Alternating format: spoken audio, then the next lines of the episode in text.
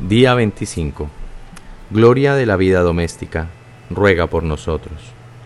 Nos dice San José María Escriba, José amaba a Jesús como un padre ama a su hijo, y le demostró su amor dándole lo mejor que tenía.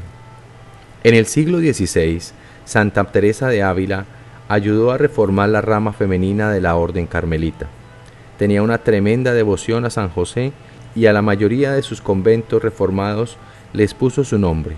Para proteger a los conventos y a sus monjas, enterró medallas de San José alrededor de ellos como signo de pertenencia a Dios y a San José. En el siglo XX, San Andrés Besset hizo algo similar. San Andrés quería edificar un santuario dedicado a San José en Montreal, Canadá. Encontró el lugar perfecto y puso medallas de San José alrededor del terreno como una manera de pedirle al santo bendecir y obtener la propiedad. No hace falta decir que la obtuvo. San José desea bendecir tu hogar. Si acoges amorosamente a San José en tu hogar, invocas su intercesión y lo honras con devociones piadosas.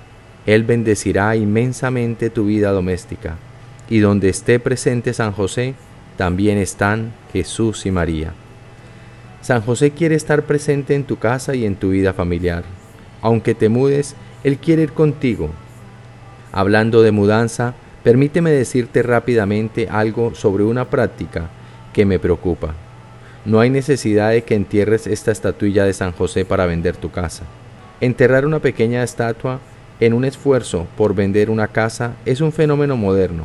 Santa Teresa de Ávila y San Andrés Beset jamás enterraron estatuillas de San José a diferencia de las medallas. No se hicieron para enterrarse porque al representar a una persona son hechas para ser veneradas sobre la tierra, no puestas bajo tierra. Coloca una estatua de San José adentro de tu casa y eleva tu oración frecuentemente por tus necesidades domésticas, incluyendo la venta de tu casa. No entierres una estatua de San José en un jardín.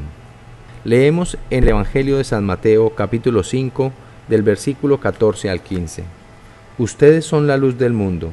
No se puede ocultar una ciudad situada en la cima de la montaña, y no se enciende una lámpara para meterla debajo de un cajón, sino que se pone sobre el candelero, para que ilumine a todos los que están en la casa. Cualquier cosa que decidas hacer, jamás entierres una estatua de San José boca abajo. Hay quienes en ocasiones realizan esta práctica extraña como una forma de chantaje espiritual, prometiendo volverla a la posición correcta solo cuando su casa se haya vendido. Este tipo de prácticas es semejante a tratar una estatuilla de San José como un talismán o un amuleto de la buena suerte. San José es tu Padre espiritual, no una chuchería. No hay necesidad de enterrar una estatuilla de Él. Háblale, él te escucha. San José ama la vida doméstica. San José es el santo de los años ocultos de Jesús. Esta realidad es algo increíble que habría que reflexionar. Considera tus propios recuerdos de cuando vivías en casa, las salidas familiares, los cumpleaños, las celebraciones religiosas, cuando jugaban juntos o cantaban, etc. Lo más seguro es que hayas vivido en la casa de tus padres unos 20 años más o menos. Nuestro Señor, sin embargo, vivió con María y José durante 30 años. El amor, la intimidad y la familiaridad que Jesús, María y San José compartieron es increíble. San José reconocía los pasos de Jesús, conocía el sonido de su estornudo, su risa y su voz elevada en cantos. Conocía sus ademanes, sus rutinas matutinas, posturas, su sonrisa, su bostezo y sus comidas y bebidas favoritas.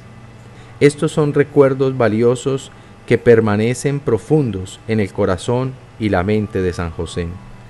El Papa Pío XI nos dice, Jesús y María obedecen y respetan a José porque reconocen lo que la mano de Dios le otorgó, es decir, la autoridad que tiene un esposo y padre.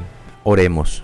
Oh Dios, que en tu amorosa providencia elegiste a San José para ser esposo de tu Santísima Madre, concédenos la gracia de tener como nuestro intercesor en el cielo a aquel que veneramos en la tierra como nuestro protector, tú que vives y reinas por los siglos de los siglos.